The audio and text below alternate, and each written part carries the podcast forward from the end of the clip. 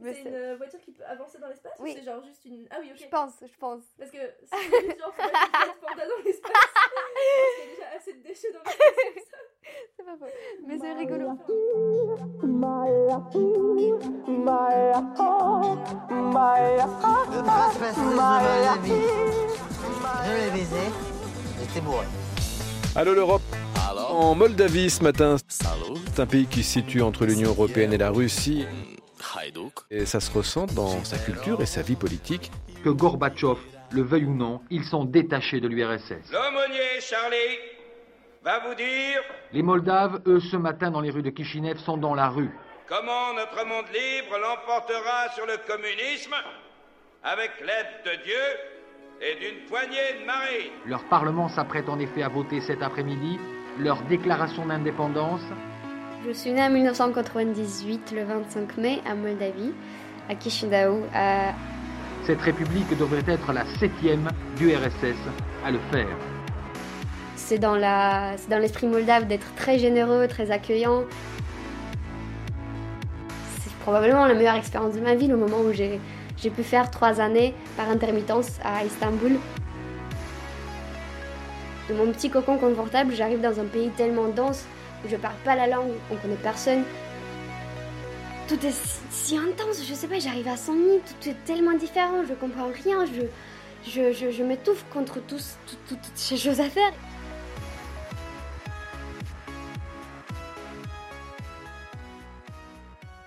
Quelle langue on parle en Moldavie Hmm. Est-ce que vous parlez le moldave Oh mon dieu Non, on ne parle pas le moldave.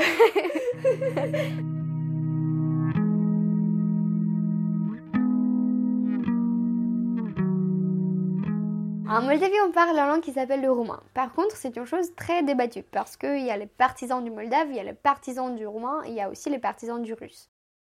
Comme langue Comme langue, et- exactement. Euh, le roumain étant la langue un peu originelle, parce que comme on, a des racines roumaines, bah, du coup, on- la langue elle est restée la même, même si un roumain de Transylvanie et un moldave de Kalarash, qui est la ville de ma grand-mère, vont pas forcément se comprendre euh, spontanément. Il y aura quand même quelque chose de, très compréhensible entre eux. Donc ça reste la même langue. C'est peut-être un, Attention, un sous-dialecte. je suis allée sur Wikipédia pour voir comment ça se passe. Et ben, du coup, c'est un peu ça, mais c'est pas une langue à part entière. Ça a existé pendant l'Union soviétique au moment où ils ont dit que on va garder la langue roumaine, mais on va la mettre en cyrillique et on va en faire une prononciation assez spécifique. Et du coup, ça a donné la langue moldave. Mais c'est parti avec l'Union soviétique. Et depuis 2011, c'est officiel, on parle le roumain. Yeah.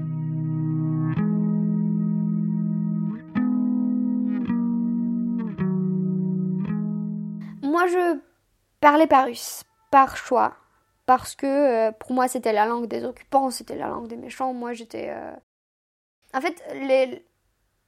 c'est con à dire, mais pense qu'il y a des explications sociologiques à en donner aussi, mais plus une école elle était bien vue, plus elle était pro- pro-roumaine. Et moi, le lycée où j'étais, c'était vraiment super pro-roumain. C'était. euh, euh, la Roumanie est notre mère il faut aimer la Roumanie. Et toutes les fêtes qu'on va jamais célébrer dans la vie, ça va être les fêtes roumaines.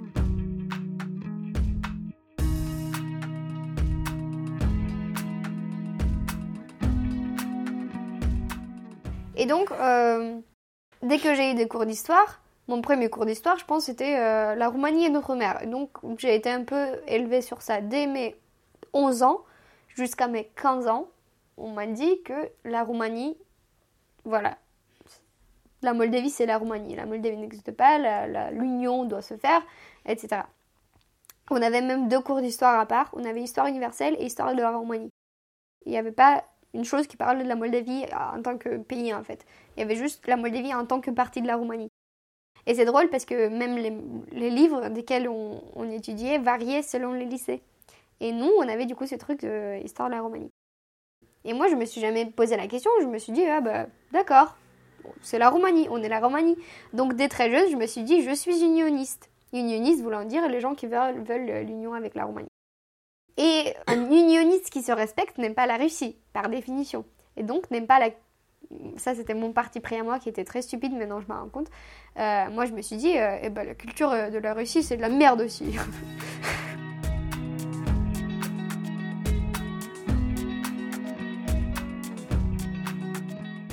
Et c'était dommage parce qu'on avait l'opportunité. Maintenant, je l'appelle opportunité, alors qu'avant, pour moi, c'était vraiment une sorte de poids sur mes épaules d'avoir encore un cours, en plus de tous ces cours-là, un cours de russe. Et, euh, et je foutais rien, je m'en foutais de ce cours. J'avais pris, je m'obstinais de, de faire des choses. Je ne faisais pas mes devoirs, j'étais vraiment une petite rebelle en termes de, euh, de cette matière-là. Même si j'avais dans ma famille ma tante, elle est russe, mais elle est vraiment russe, elle vient de, de la Russie. dans le sens où. Les, les Russes de la Russie, là, le grand pays à côté. Exactement Pas des Russes moldaves. Mais pour moi, c'était vraiment insultant le fait qu'il y ait des Russes en Moldavie qui refusent de parler roumain. Et après, j'ai compris que c'est pas les Russes, c'est les gens qui sont cons. Faut pas généraliser non plus, parce que la plupart des Russes qui sont en Moldavie, ils parlent le roumain, ils le parlent bien. C'est pas une question de Russe, c'est un- ouais, une question de, de, de, de, de cons. De cons dans le sens où pas qu'ils peuvent pas ou quelque chose comme ça, c'est juste les gens qui disent euh, pourquoi je parlerai roumain si je peux parler russe et de toute façon on va me comprendre. Et en soi c'est vrai, mais j'y ai pas réfléchi, du coup j'ai trop peur que ce que je veux dire maintenant ne va pas aller dans mon sens euh, dans deux ans et du coup je fais gaffe Victoria.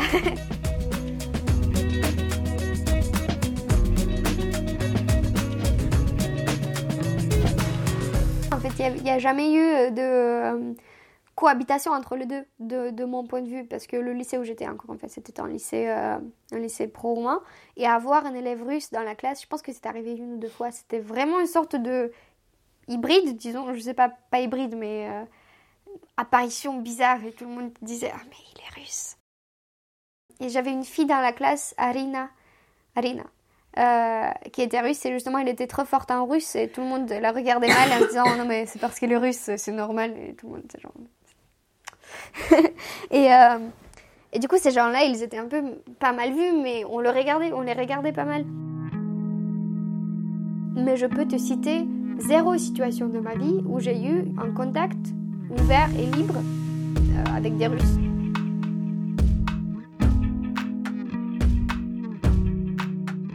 c'était parfois des gens, tu vois, des personnes à part, mais c'était après, quand j'ai commencé à retourner en Moldavie depuis la France, que j'ai commencé à rencontrer de, nouveaux gens, que mes cercles sociaux se sont mélangés avec d'autres choses que mes amis de collège, etc. Et C'était là que j'ai commencé à voir qu'il n'y a pas que la partie romanophone de la Moldavie, il y a quand même une grosse partie génialesque des gens qui parlent russe, et que c'est des gens aussi, Victoria.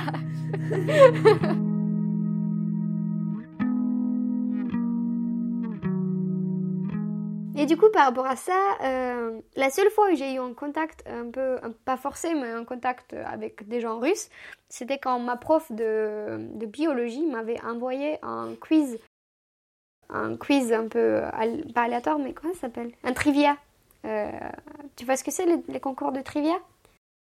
Je sais pas, c'est des questions un peu à la con qu'on pose et euh, la première personne qui répond correctement a un point. Ok. C'est des questions sur tout et n'importe quoi. Ça peut aller de littérature à biologie à. C'est un peu comme euh, le concours de millions. Genre, veux-tu gagner un million? Qui, qui veut gagner des millions? C'est ça, exactement. Bah, c'est ça, sauf qu'à une petite échelle moldave. et du coup, c'était un interlycée et le lycée avec lequel on était, c'était un lycée russe.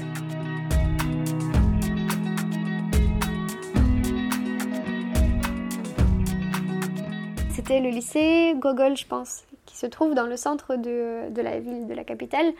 Et juste y aller et me dire que je vais participer à un concours russe, pour moi c'était extraterrestre. Je me suis dit, mais pourquoi j'y allais? Pour- Pourquoi moi? Qu'est-ce que j'ai à foutre là-bas?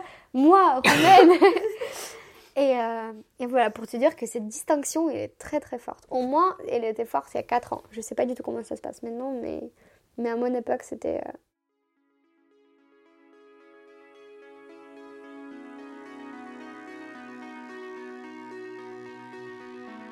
Călătorie.